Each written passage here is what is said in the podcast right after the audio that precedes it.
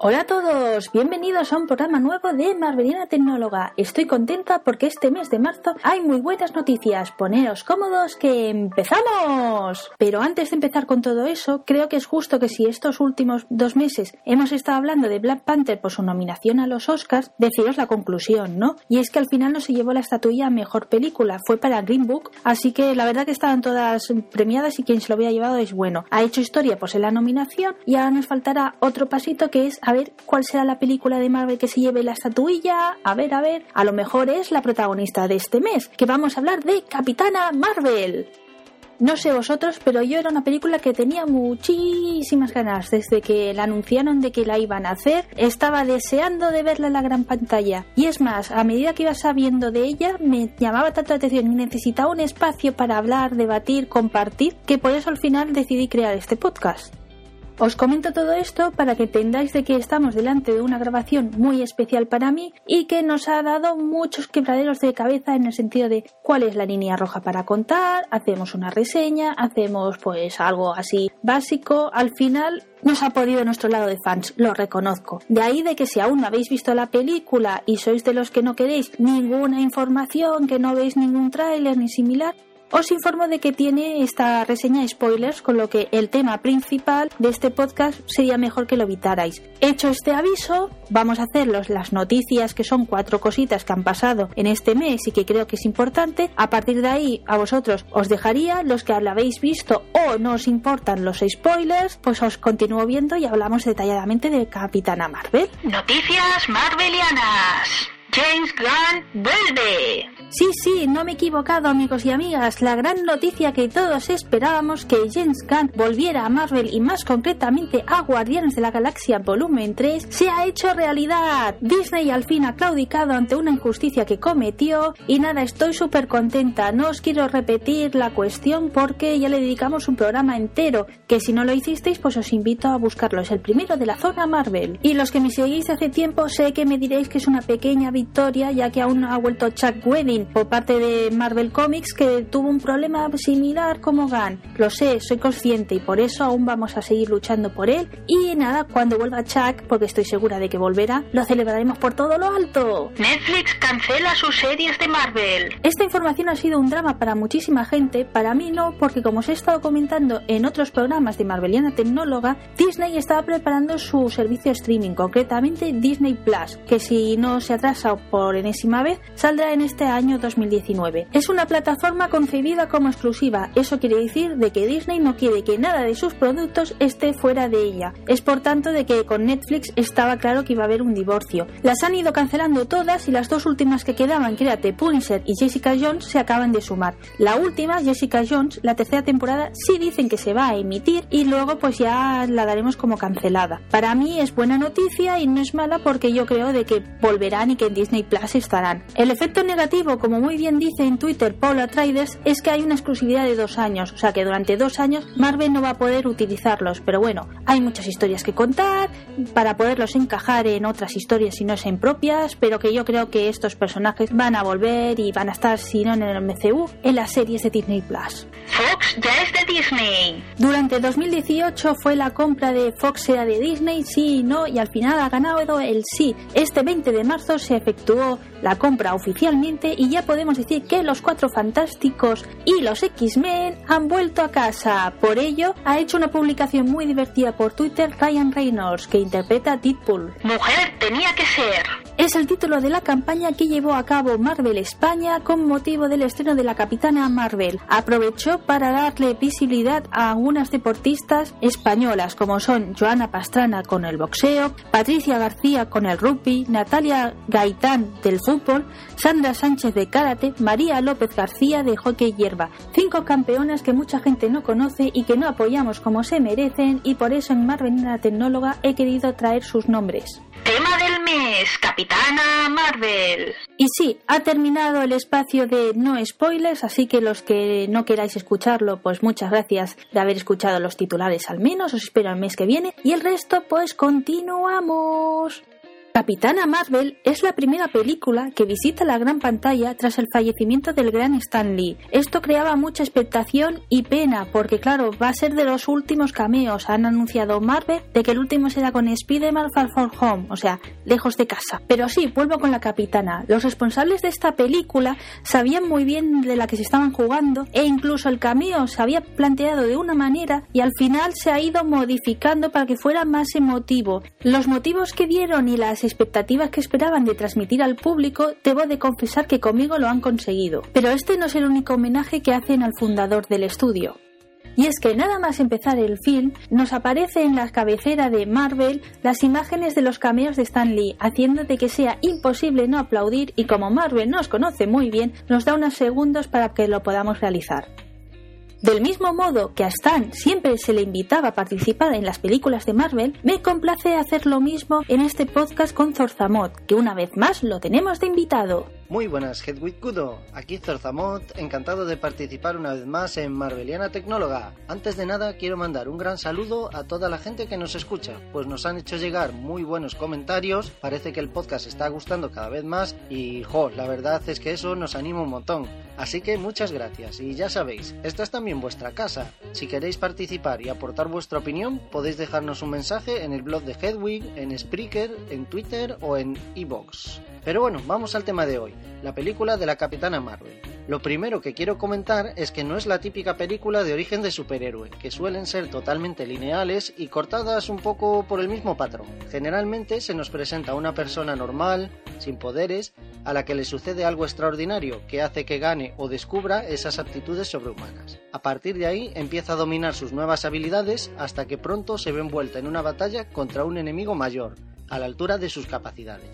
En esta historia tampoco van a inventar la pólvora, el arquetipo es el que es y está estudiadísimo que funciona, pero partiendo de ahí le añaden un poco más de interés por dos motivos. El primero, que se introducen en una parte totalmente nueva del universo Marvel, un contexto en el que hasta ahora nunca se habían adentrado en las películas. El segundo, que se altera la temporalidad de la narración, se nos cuenta de forma fragmentada y se va completando mediante flashbacks y recuerdos. Estos dos factores combinados son arriesgados, pues le añaden un poco de complejidad a la película y nos obligan a dar un salto de fe. Al principio, si no conoces ya a los personajes por los cómics, no entiendes nada, no sabes muy bien dónde estás, ni quién es esa gente, ni qué está pasando en pantalla. Pero al ir haciendo nuestros descubrimientos al mismo tiempo que la capitana, todo funciona mucho mejor y podemos identificarnos mucho más con ella. Y a ti, Hedwig, ¿qué es lo que más te ha llamado la atención? Sin duda el punto que más llama la atención es el que tú has destacado, pero para no repetirme, diré la ambientación a los 90. Es una pasada como te trasladas y si has vivido esos años, lo sientes tanto con los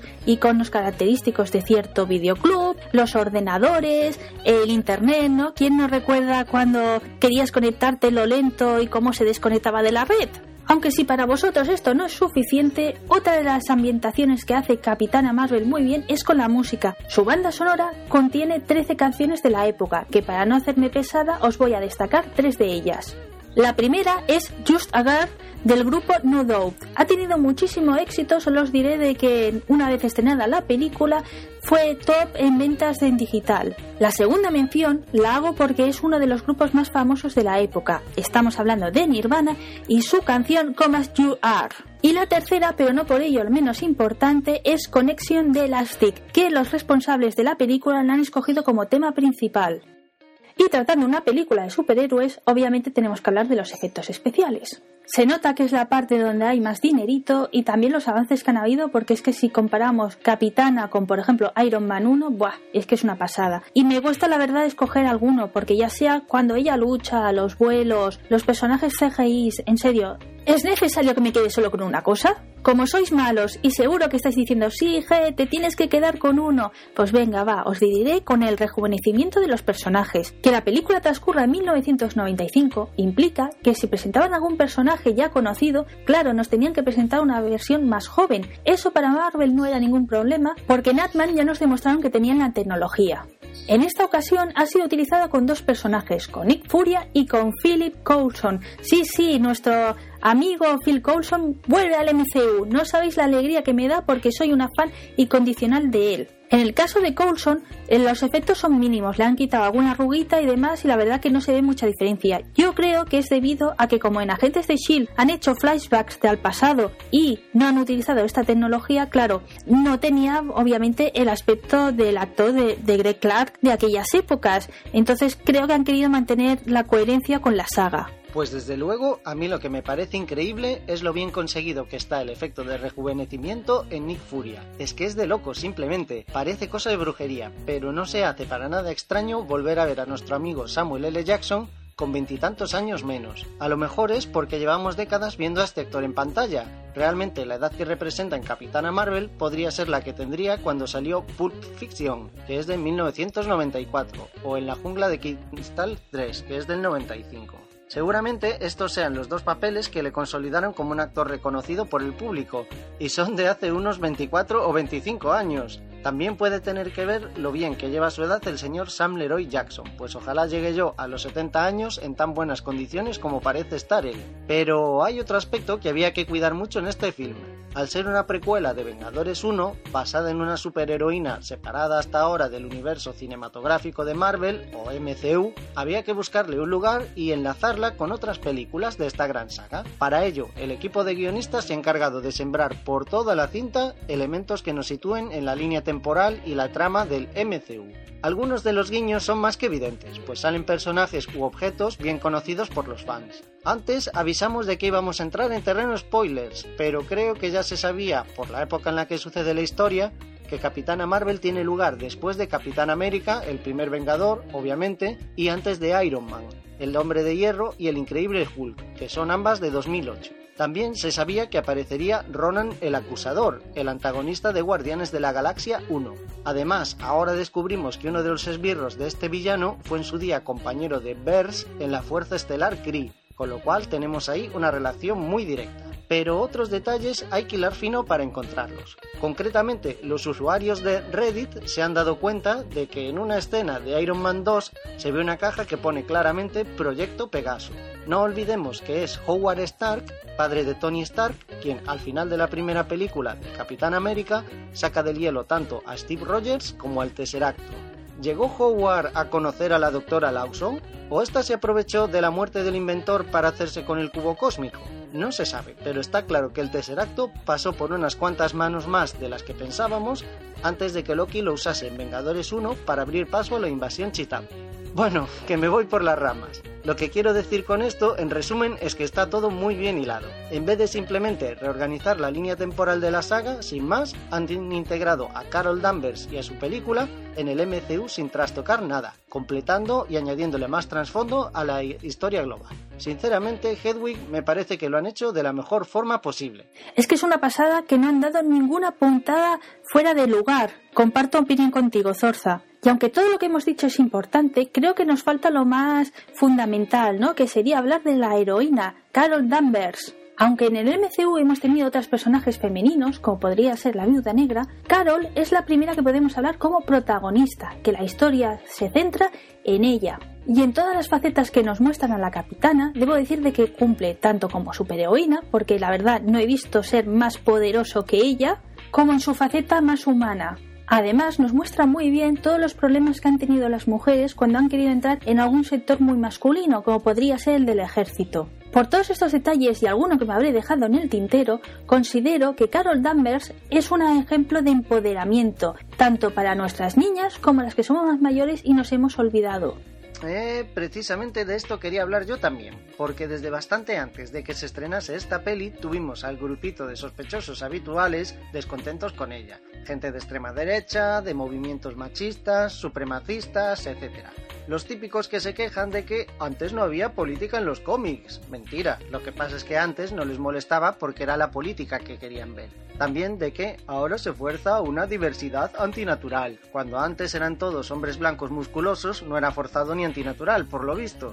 Que no han hecho a la capitana lo suficientemente sexy, como si el objetivo de la película fuese servir de material para fantasías eróticas. Y varias otras perlas que suelta esta gente. es que incluso detalles como que aparece un hombre fregando platos en situación de igualdad junto a una chica suscitaron quejas entre estos grupos. O que nuestra protagonista no tenga un interés romántico masculino, cuando en mi opinión Carol y María Rambo son 100% novias. Perdona por interrumpirte, Zorza, pero es que me ha hecho ilusión ver que no soy la única que piensa en María y Carol como algo más que amigas. A medida que vamos viendo su relación y que se confirma la complicidad, el cariño y sobre todo la familia que forman junto a Mónica, la hija de María, me hace tener esta opinión al igual que tú de que son novias realmente. Por cierto, el tema muy bien tratado y nada de frivolidades, incluso lo dejan abierto y de ahí de que haga esta puntualización, porque algunos me imagino que solo veremos amistad y otros en cambio pues que hay una familia realmente. Claro, pues así ya te puedes hacer la idea de cómo es esta gente, que hasta que algo que no tiene nada de malo les molesta. Súmale a esto que Brie Larson, la actriz protagonista, se pronunció a favor de la inclusividad en sus redes de prensa. Todos estos haters, como se les suele llamar, ya se pusieron histéricos. El caso es que estos individuos llevaban semanas intentando boicotear el film. Hay una web llamada Rotten Tomatoes dedicada a ofrecer información, críticas y revisiones de películas. Entre otras herramientas, esta página ofrecía una donde podías votar las películas antes de su lanzamiento. Supongo que a modo de sondeo o medidor de las ganas que tenía el público en general de verlas. Pues esta panda de cansinos, que son unos cansinos, se dedicaron a darle votos negativos masivamente a la capitana a través de bots y cuentas falsas. Esto, por desgracia, es algo que estamos viendo últimamente en diversos medios, como en los videojuegos, y se llama review bombing. Usuarios de Internet enfadados con una obra o producto a veces por motivos totalmente ajenos al producto en sí, se registran en sitios de referencia, donde saben que otra gente acude para buscar opiniones, dejan críticas nefastas, las peores puntuaciones posibles, etc. En este caso concreto, la avalancha de malas notas a la película antes de su lanzamiento fue tan flagrante que Rotten Tomatoes decidió desactivar esa herramienta de valoraciones previas. Los detractores de la cinta lo interpretaron en su mayoría como un éxito en su campaña. Lo hemos conseguido, dijeron. Esto no va a ir nadie a verlo, la película se va a pegar el batacazo padre, su puntuación es tan baja que quieren ocultarla y otras teorías conspiranoicas propias de algunas de estas personas. Bla bla bla, bla bla bla.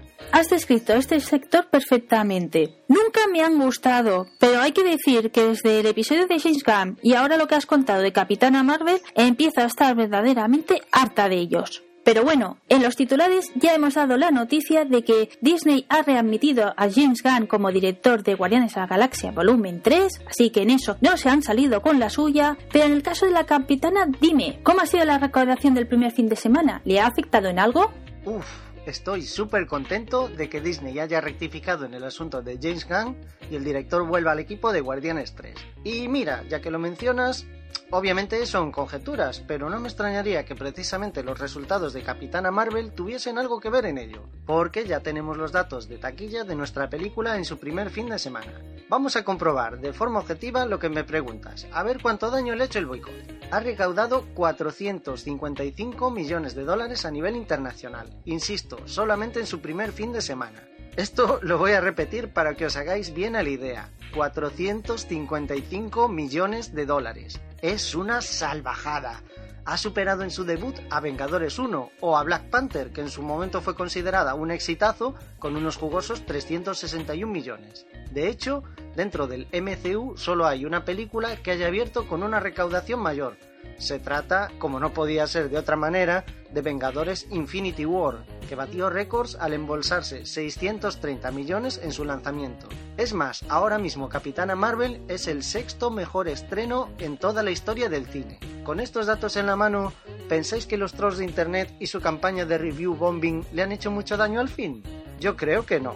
Personalmente espero que ahora mismo Brie Larson se esté partiendo de risa mientras desayuna tazones llenos de las lágrimas de estos señores. Y que a su vez los haters estén escocidísimos. Ojalá esto les sirva de lección para que no vuelvan a pasar meses dando la turra con que una película, que no han visto, va a ser un fracaso, porque madre mía, es que viene el feminismo a destrozarnos los superhéroes, oiga.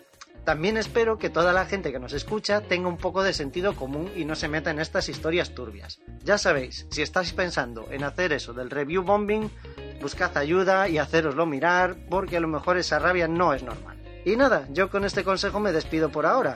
Muchas gracias de nuevo a Hedwig Kudo por invitarme y a vosotros y vosotras por aguantarme. Espero que mm, pronto vuelva para contaros nuevas aventuras marvelianas. ¡Hasta la próxima! Muchas gracias, Zorza, por venir y darlo por hecho de que vas a pasar por aquí a explicar. Bien prontito, concretamente en mayo, te espero para hablar de Avengers Endgame, porque con este análisis que hemos hecho de Capitana, ¡buah! Ese no me lo quiero ni imaginar el pedazo de podcast que nos sale. Y a vosotros también muchas gracias por haber llegado hasta aquí, que sé que nos hemos pasado bastante de tiempo, pero es que la ocasión lo merecía. Espero vuestros comentarios y si queréis que hablemos algo en concreto en abril, ya que hemos dicho que Avengers será para mayo, soy toda oídos tanto por aquí en los comentarios del podcast o en Twitter. Muchas gracias por escucharme y nos vemos el mes que viene.